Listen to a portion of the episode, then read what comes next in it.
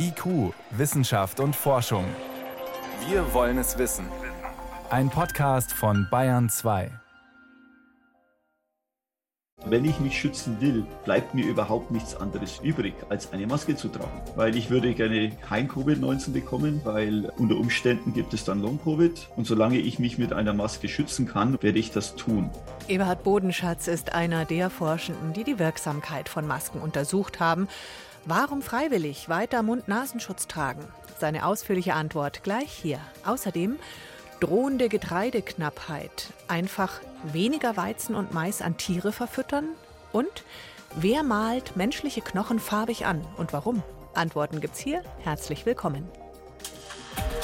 Wissenschaft auf Bayern 2 entdecken. Heute mit Birgit Magira. Die einen freuen sich auf eine Art Befreiung und sagen, na endlich. Die anderen fragen ungläubig, bitte jetzt schon?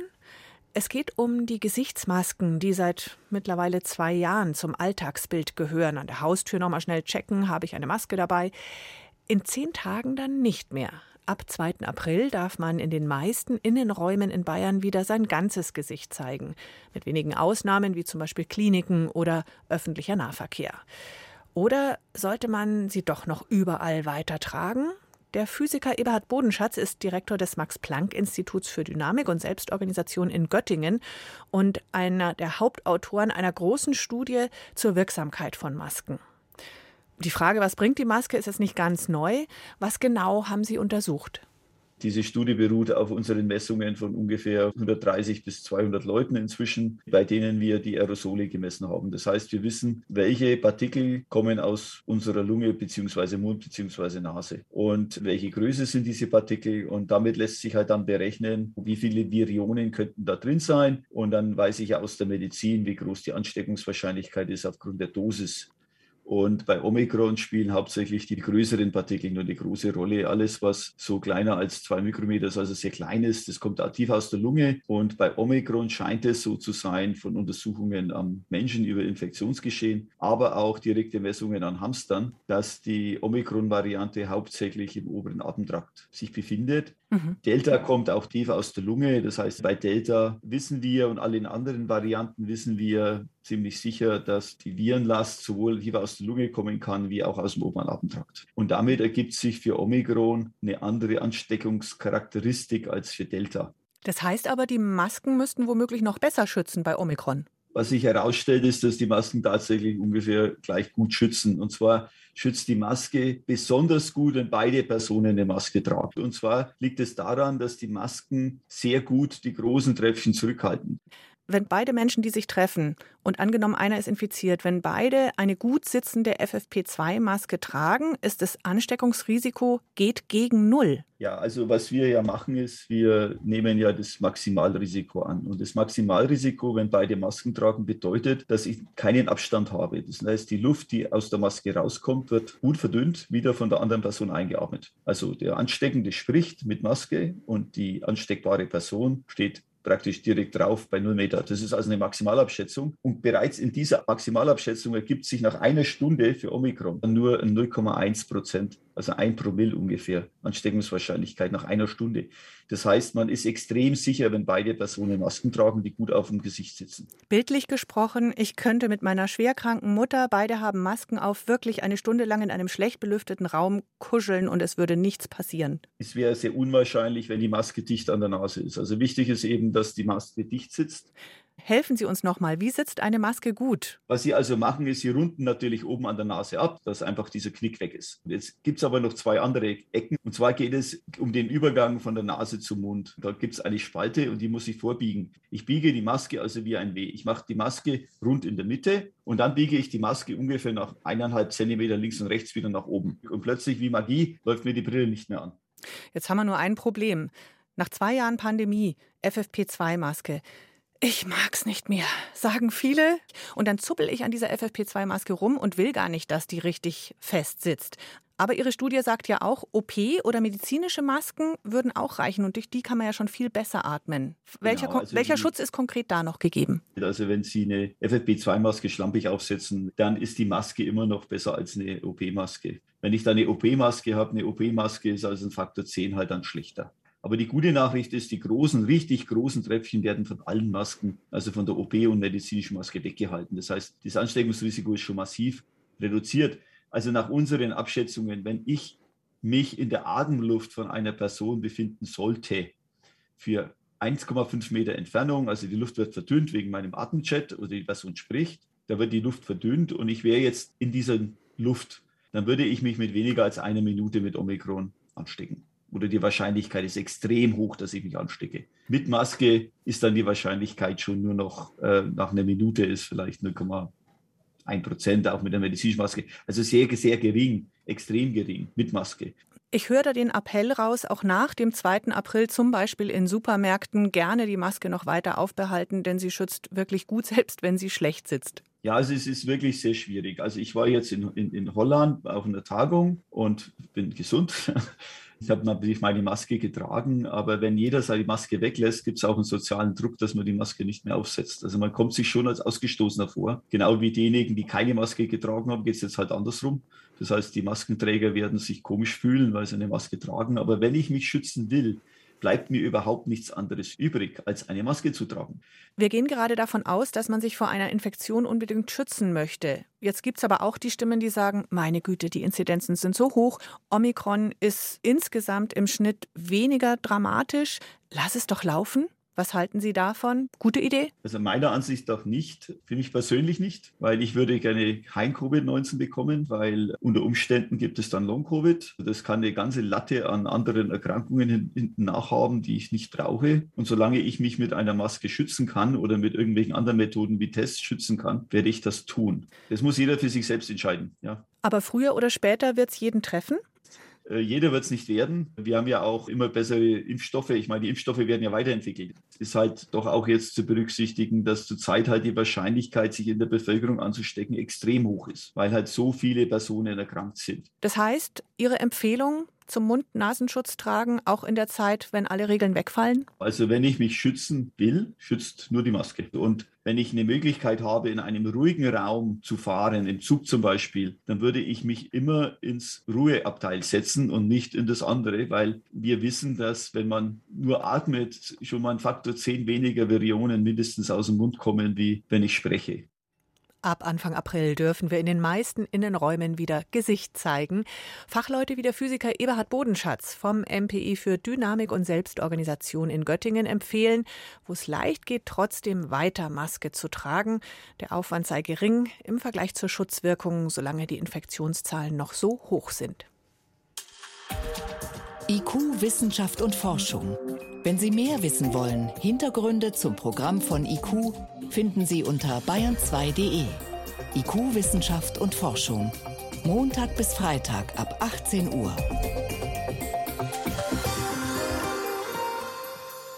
Der Krieg in der Ukraine wirbelt die Rohstoffmärkte durcheinander. Es macht sich bemerkbar beim Tanken, beim Heizen.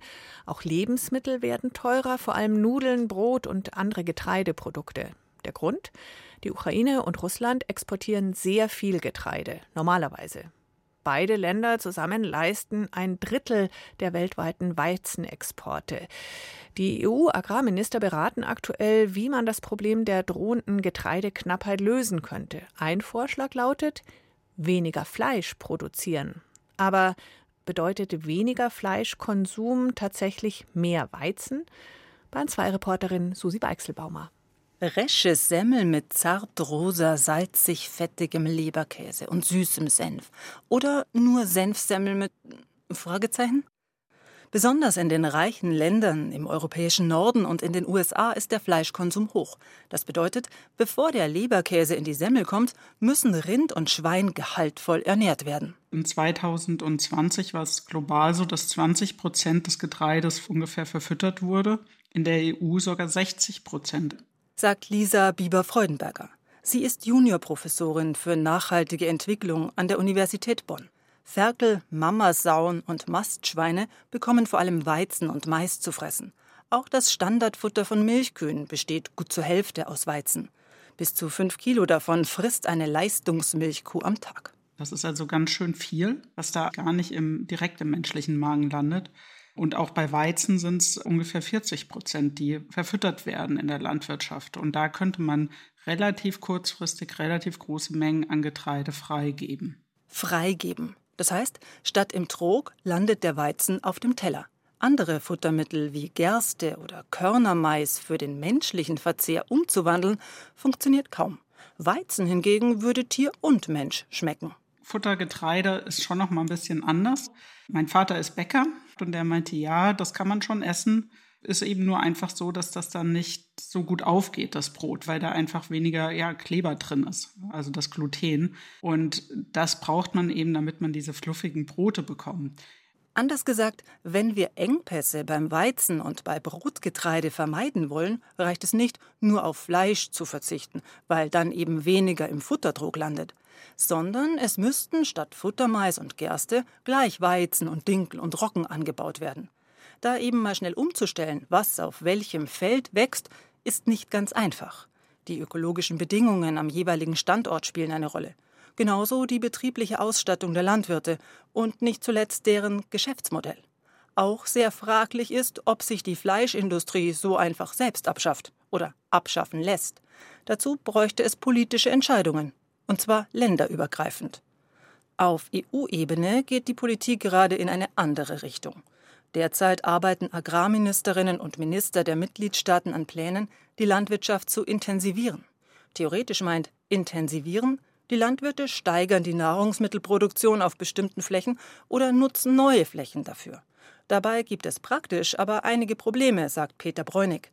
Er ist Professor an der Fakultät für Landwirtschaft, Lebensmittel und Ernährung an der Technischen Universität München-Weinstefan. Weltweit schon 50 Prozent der Fläche, die von Tieren oder Pflanzen bewohnt werden, sind schon für die Landwirtschaft im Einsatz. Und wir haben eigentlich keine Möglichkeit mehr, das irgendwie auszudehnen. Und wenn wir es ausdehnen, würden die Fläche dann zu sehr hohen Kosten für die Artenvielfalt und für das Klima. Eine simplere Lösung, um an mehr Weizen und überhaupt Getreide für den Verzehr zu kommen, schlägt der Professor für Agrarökonomie an der Uni Rostock, Sebastian Lackner, vor. Rund sieben Prozent des Getreides in der EU werden für Biokraftstoff und Bioenergie genutzt. Das sind auch erhebliche Mengen. Allein in Deutschland sind es fünf Prozent der Getreide-, Raps- und Maismenge, die wirklich hier in den Verbrauch von Biokraftstoffen geht. Das ist kein zukunftsträchtiges Verfahren. Hier werden wir sowieso in wenigen Jahren ganz andere Lösungen entwickeln müssen. Je weniger wir von Flüssigkraftstoffen abhängen, desto leichter kann man auf Biokraftstoffe verzichten.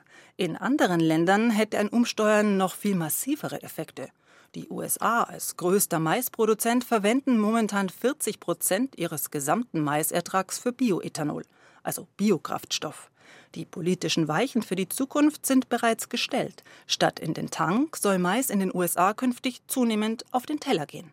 Für den Agrarökonomen Lackner ist dieses Engagement essentiell, denn kleine Länder können zwar Kleines beitragen, aber es ist auch klar, ohne die großen Agrarnationen Kanada, USA, aber auch auf der Südhalbkugel, Australien, Argentinien, Brasilien geht das nicht, sondern das muss eine internationale Kraftanstrengung sein. Und das in verschiedensten Bereichen. Mehr Weizen für unser Brot und unsere Semmeln, das könnte klappen, wenn wir gemeinsam auf Fleisch verzichten und auf Biosprit. Allerdings sind wir von gemeinsam wohl noch weit entfernt. So fielen in den letzten Jahren die freiwilligen Beiträge der Geberländer zum World Food Program häufig weit geringer aus als erwartet. Auch torpedieren wirtschaftliche Interessen einzelner Länder und Regierungen immer wieder gemeinsame agrarpolitische Anstrengungen. Die momentane Lebensmittelkrise durch den Krieg in der Ukraine zwingt aber dazu, den Finger auf die Wunde zu legen.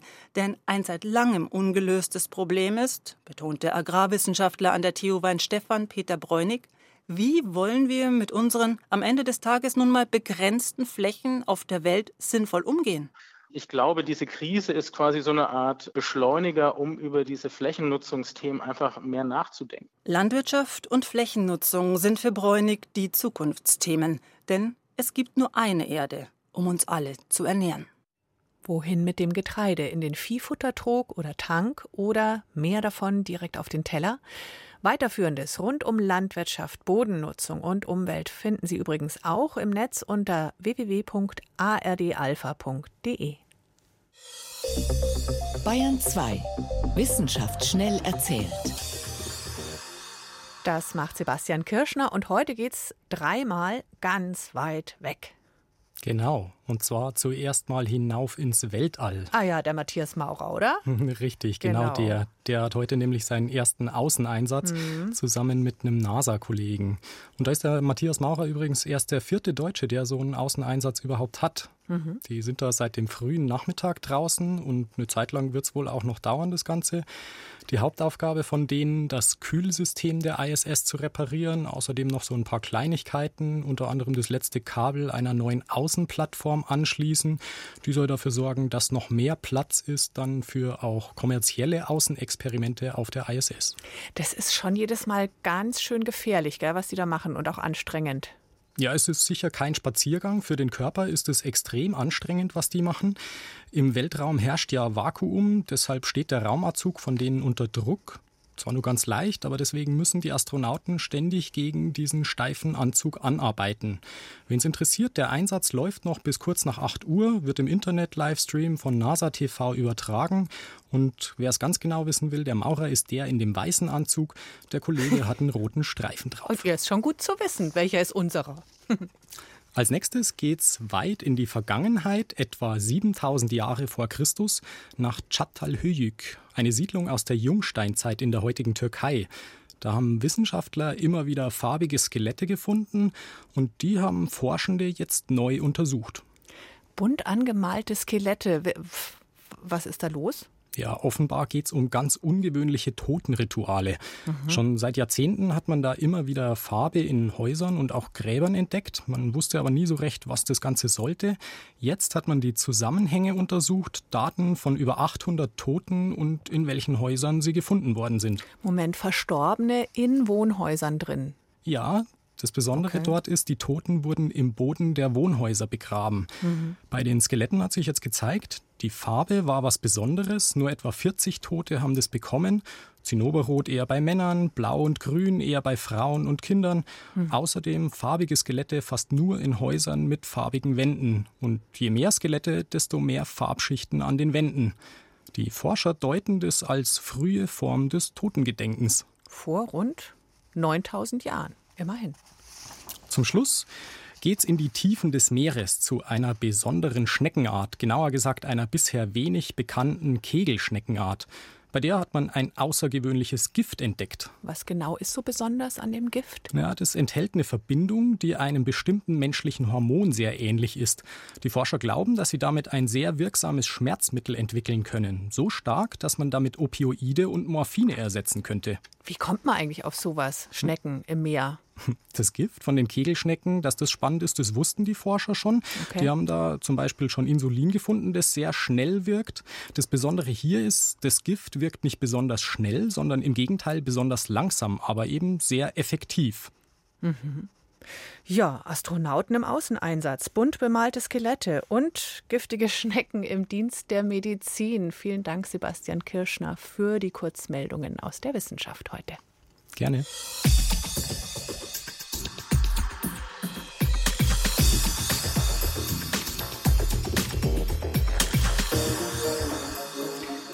Es ist eine furchtbare Vorstellung. Man ist selbst wach und präsent, bekommt alles mit, versteht und spürt alles, kann sich selbst aber überhaupt nicht mitteilen. Weder sprechen noch eine Geste, nicht mal ein Augenzwinkern.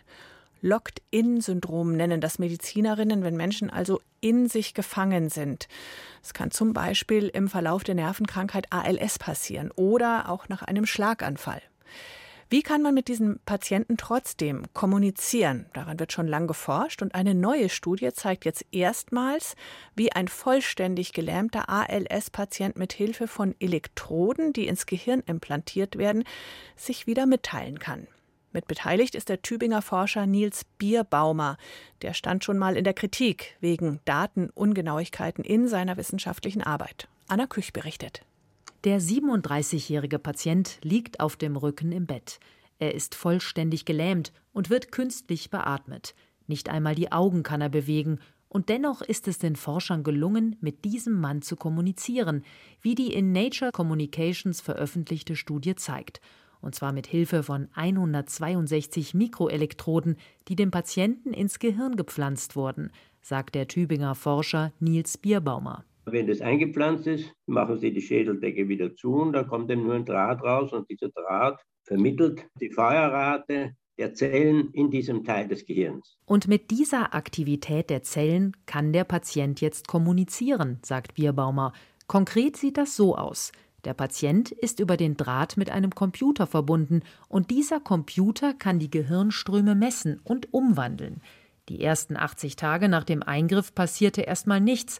Dann versuchte es Bierbaumer mit einem Neurofeedback-System, um dem Patienten beizubringen, wie er seine Gehirnströme steuern kann. Der Patient wird in die Lage versetzt, sein eigenes Gehirn zu hören. Er sieht ja nichts mehr. Das heißt, er hat einen Ton gehört. So, es geht so. Wenn es so geht, dann heißt es mehr Zellen feuern. Die Zellen feuern mehr. Und wenn der Ton tiefer wird, heißt es weniger Zellen feuern. Der Computer lernte dem Feuern der Neuronen ein Ja oder Nein zuzuordnen. Ein hoher Ton hieß Ja, ein tieferer Ton Nein. Indem das Programm Buchstaben laut vorliest, konnte der Patient bejahen oder verneinen, ob er den entsprechenden Buchstaben verwenden möchte. So gelang es ihm, durchschnittlich ein Zeichen pro Minute zu bilden. Auf den Videos, die in der Studie zu sehen sind, hört sich das so an. Neues Wort. Neues Wort. Ja. Ein Durchbruch, sagt Sojo Sukada von der Berliner Charité. Er ist Einstein-Professor für klinische Neurotechnologie und befasst sich auch mit Hirn-Computerschnittstellen. Denn erstmals ist es möglich, einem komplett eingeschlossenen Patienten offene Fragen zu stellen. Was eben hier besonders war, ist, er konnte praktisch einzelne Buchstaben auswählen.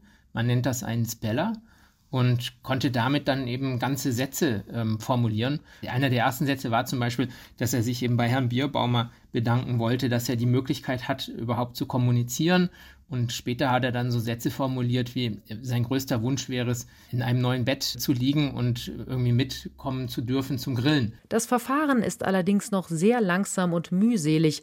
Ob es auf andere Patienten übertragbar ist, bleibt abzuwarten. Und es handelt sich um wenige Sätze, die möglich sind. Zwischen 100 und 400 Buchstaben wählte der Patient pro Tag aus. Jetzt wäre natürlich wichtig herauszufinden, was sind denn die Gründe dafür, dass das so stark schwankte. Und bis dahin, bis man das herausgefunden hat, sollte man natürlich sehr vorsichtig sein mit den Erwartungen an dieses neue Verfahren. Es handelt sich in erster Linie um eine vielversprechende Demonstration. Und man muss natürlich jetzt auch sagen, dass die Implantation von solchen Utah-Arrays das Risiko von Blutungen und Infektionen birgt. Und kann aber bestens verstehen, dass Patienten, die jetzt vor der Wahl stehen, eben gar keine Kommunikation oder eben so eine Operation am Gehirn zu haben, sich für die Implantation entscheiden. Der Forscher Nils Bierbaumer war zuletzt umstritten. Er hatte bereits 2017 eine Studie publiziert, in der vier ALS-Patienten kommunizieren lernten. Allerdings war das ohne Eingriff, nur mit Hilfe einer sensorenbestückten Kopfhaube. Die Studie wies jedoch Datenungenauigkeiten auf, sie musste zurückgezogen werden. Die deutsche Forschungsgemeinschaft schloss Bierbaumer für fünf Jahre von jeder Gutachtertätigkeit aus. Er durfte auch keine Anträge stellen. Bierbaumer klagte dagegen. Die deutsche Forschungsgemeinschaft sagte in einem Statement, dass das Verfahren gegen Nils Bierbaumer rechtmäßig gewesen sei. Die neue Studie habe damit aber nichts zu tun, sagte ein Sprecher, zumal die Vorarbeiten auch von der DFG gefördert wurden. Der Verlag, in dem die neue Studie publiziert wurde, sagt auf Anfrage, dass die Forschung sorgfältig geprüft wurde. So sieht das auch Suryo Sukada von der Berliner Charité. Nature Communications ist eines der führenden interdisziplinären Fachmagazine der Welt. Und das Besondere an diesem Format ist, dass es sich um ein sogenanntes Open Access Journal handelt. Das heißt, der Artikel ist weltweit frei verfügbar und sämtliche Rohdaten und Auswertungsskripte wurden mit veröffentlicht. Das heißt, jeder Wissenschaftler kann praktisch diese Daten nehmen und kann das nachvollziehen und kann das genau prüfen. Und das wurde natürlich vor Veröffentlichung auch gemacht. Bierbaumer selbst nimmt an, es wird auf einen Kompromiss herauslaufen. Das Urteil wird in diesen Tagen erwartet.